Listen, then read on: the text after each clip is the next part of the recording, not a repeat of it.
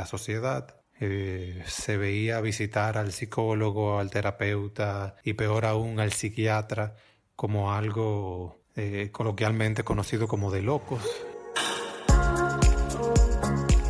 ¿Qué tal? ¿Cómo están? A ti que me estás escuchando, soy Cielo Vanessa y este es el episodio número 11 de Por Amor a mí. Sabes que me encanta compartirte temas de interés, también cómo me siento y lo que más me gusta es cuando me escribes y me dices que te identificaste conmigo. Como sabrás, la salud mental es tan importante como la física, pero a veces desconocemos tanto del tema por tantas razones, ya que se ve mucho en internet y podemos llegar a creer todo, pero la realidad va mucho más allá. Creemos también que solo en el país en donde vivimos vivimos suceden cosas, pero el mundo entero sufre de un deterioro en sus emociones. Por eso, el día de hoy tengo el honor de platicar con expertos en el tema de la salud mental. Ellos son Praxis Psicología Integral, desde República Dominicana, un centro de salud que ofrece sus servicios y también cuenta con servicios vía online alrededor del mundo. Así que conoceremos cómo se encuentra la situación de salud mental actualmente en República Dominicana. Y por eso nos acompañan de Praxis Psicología Integral de República Dominicana,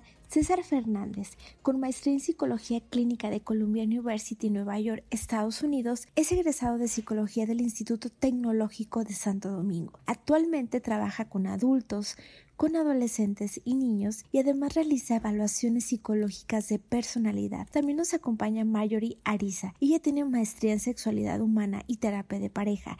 Es egresada de psicología clínica en la Universidad de la Tercera Edad. Así que bueno, mi primer pregunta es, actualmente, ¿cómo se encuentra la salud mental en República Dominicana? ¿Podría platicarnos cómo se encuentra la situación Doctor César Fernández, por favor. Bueno, primero te cuento un poco sobre la realidad de la salud mental en República Dominicana.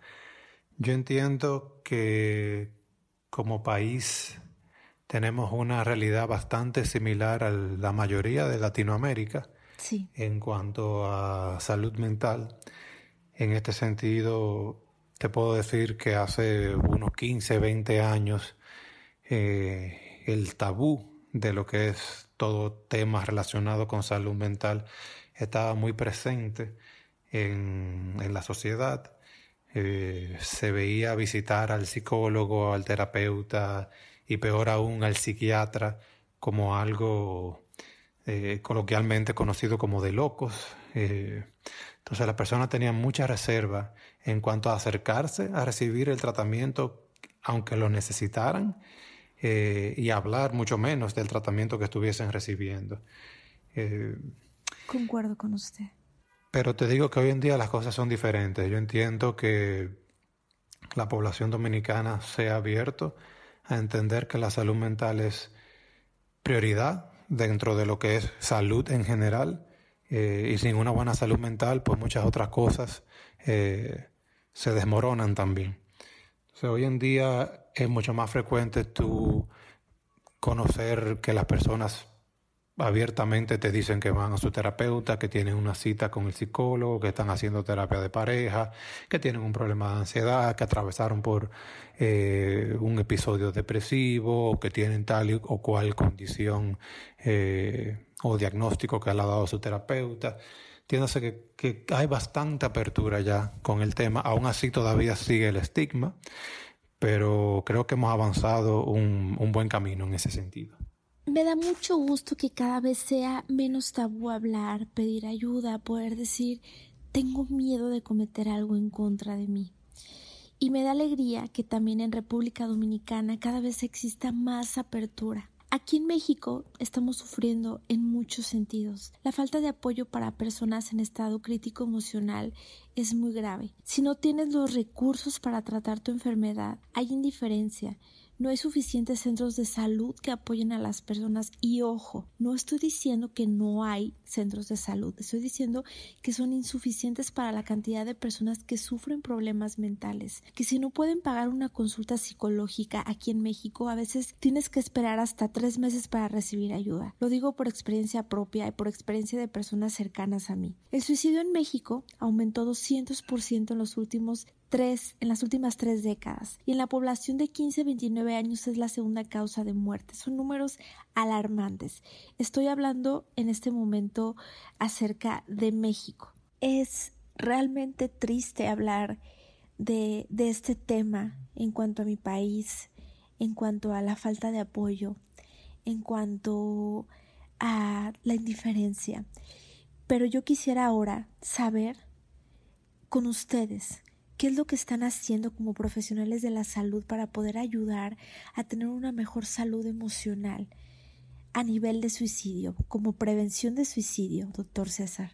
Hay dos temáticas de particular importancia eh, a nivel mundial, eh, de las cuales se habla mucho, eh, tanto en medios, redes sociales como medios de comunicación, y son el suicidio y las adicciones. Totalmente, doctor. Entonces, ¿cómo estamos acá en República Dominicana en cuanto a estos dos temas? A nivel de suicidio, eh, vuelvo y te digo, yo entiendo que manejamos estadísticas similares a la mayor parte de países latinoamericanos. Eh, sí algo que salió a relucir en una conferencia con una invitada internacional que teníamos por acá en, en el país hace, hace unos años y me llamó mucho la atención. Ella me señalaba que le sorprendía ver que la mayoría de los suicidios que escuchaba de acá del país tenían un componente eh, diferente a lo que ella veía en Estados Unidos y en Europa, donde ella entiende que la mayor parte de la población tiene una tendencia a cometer suicidio de una forma un poco más introvertida, por así digamos. Eh, entiéndase suicidios que ocurren a través de la ingesta de pastillas, eh, suicidios donde yo, donde la persona se autolesiona y se desangra. O sea, este tipo de, de suicidios eh, donde hay un componente de lesionarme a mí mismo eh, dentro de mi intimidad. Sí. A ella le llamaba la atención que acá en el país, a pesar de que eso también ocurre, obviamente, hay una gran cantidad de suicidios que ocurren de una forma un poco más extrovertida eh, y explosiva, por así decirte. ¿A qué me refiero con esto? Pues suicidios que involucren personas eh, brincando de un puente, tirándose de un edificio, eh, o ocurriendo el suicidio en un evento donde hay mucha impulsividad, o como hemos visto lamentablemente en nuestro país, que entiendo que manejamos estadísticas muy elevadas en comparación con el resto de Latinoamérica, eh, el suicidio que ocurre del hombre feminicida que después que asesina a su pareja, eh, usualmente se asesina al hombre a la mujer, entonces el hombre comete suicidio después de haber asesinado a su pareja. Entonces fíjate, todos estos episodios son bastante explosivos, tienen una carga de extroversión que la verdad es que no hay muchos estudios al respecto, a mi entender, pero te pudiera decir que hasta un componente cultural pudieran tener. O sea, el Caribe es conocido eh, por ser bien extrovertido, por ser bien pasional, eh, es una cultura que vive fuera, es un, país caliente, la República Dominicana, eh, y como país caliente tiene ciertos rasgos diferentes a los países fríos, los países nórdicos, donde la gente vive más adentro en épocas de frío, eh, tienden a deprimirse más, a aislarse un poco más de la sociedad y quizá esto lleva a episodios depresivos acompañados de, de entonces un riesgo suicida con tendencia a este tipo de, suicidio más introvertido. Eh, quizás acá como cultura más expresiva, como cultura hasta cierto punto más violenta también. Creo que manejamos unos altos rasgos de violencia en nuestra cultura y unos altos rasgos de, machismo y de posesividad. Eh, y todo esto yo creo que lleva a que los episodios de suicidios acá tengan este componente particular que a veces no se ven con tanta frecuencia estadísticamente en otros entornos. Muchas gracias, doctor. Es muy interesante todo esto porque es la primera vez que alguien me lo platica tan directamente, de esta manera, tan sin etiquetas, tan real. Alguna vez llegué a leer que en República Dominicana el homicidio-suicidio es frecuente, sobre todo cuando hay un feminicidio, así que ahora me lo reafirma más sintiendo un poco más del tema, aunque aún así es difícil asimilarlo, ¿no? Esta violencia este componente cultural, todos los rasgos que engloban, pero es muy beneficioso toda esta información que nos está brindando para, para que las personas que nos escuchan también sepan y, y no se dejen de llevar por, por otras fuentes que no, que no son reales. Gracias de verdad respecto a todo esto que ustedes viven allá y por por compartírmelo. Y quisiera saber, doctor, ¿cómo se encuentran actualmente República Dominicana en cuanto a adicciones, ¿qué nos puede platicar acerca de eso? A nivel de adicciones, eh, te puedo comentar que en el país entiendo que la sustancia preferida del ciudadano común y la más aceptada socialmente es el alcohol. Cierto. Como sabes, somos un país productor de ron, eh, también se consume mucha cerveza eh, cerveza local, nacional, eh, y el consumo de alcohol es bastante aceptado e incluso propiciado socialmente. Las familias típicas eh, o averajes tienden a, propiciar el consumo de los hijos, sobre todo de los varones, desde una temprana edad. Es muy común que el padre o la madre prefiera que su hijo tome en un ambiente controlado como una junta familiar a una edad de ya 15, 16 años, por lo menos la familia te dan a probar algún tipo de alcohol en algún momento. Em, entiendo que esto es una práctica bastante normalizada. También hay uso de cigarrillos, no tanto como en otros países como los países europeos, pero no, no es tan permitido y normalizado como el uso del alcohol. A nivel de otro tipo de drogas ya eh, no legales, pues te puedo decir que la más común, a mi entender, no, no te lo digo ningún, con ningún aval de, de estudio, pero entiendo que la marihuana se ha ido normalizando más, que es la misma tendencia a nivel mundial, y ya fuera de ahí las otras drogas sí son más rechazadas socialmente. Y a pesar de que somos un punto de transporte de drogas por nuestra ubicación estratégica en el Caribe, eh, la droga que viene de Sudamérica y va para Norteamérica en muchas ocasiones cruza por acá.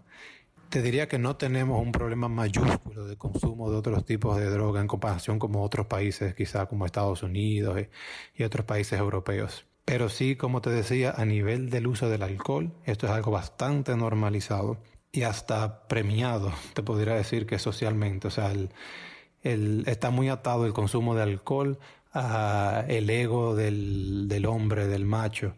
Eh, el macho es el que más bebe, el que más tolera el consumo de alcohol, el que no se emborracha. Entonces se premia de alguna manera eh, el consumo en este sentido. Por último, primero que nada, darles las gracias por estar aquí con nosotros en este momento, para todas las personas que nos están escuchando, por este mensaje de amor, por hablar con el corazón acerca de la importancia de la salud mental, porque siempre lo he dicho y lo diré, la salud mental debería ser prioridad en todo el mundo.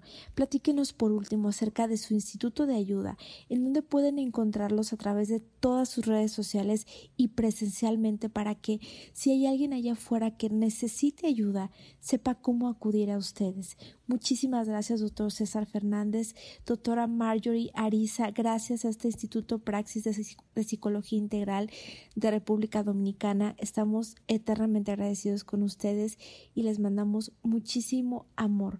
Platíquenos para poder informar a las personas el cómo encontrarlos. Antes que nada, cielo, queremos agradecerte por la invitación a participar en tu podcast en Praxis Psicología Integral desde República Dominicana.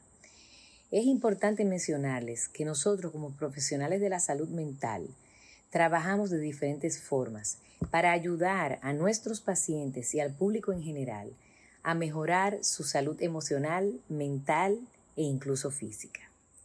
Les diré que Praxis, como centro, colabora a través de las plataformas digitales publicando contenido de valor. Además, trabajamos y apoyamos con los medios de comunicación para crear una conciencia sobre los temas de salud mental, ya que todos estamos expuestos a estos. En ese sentido, contribuimos también a humanizar la psicología.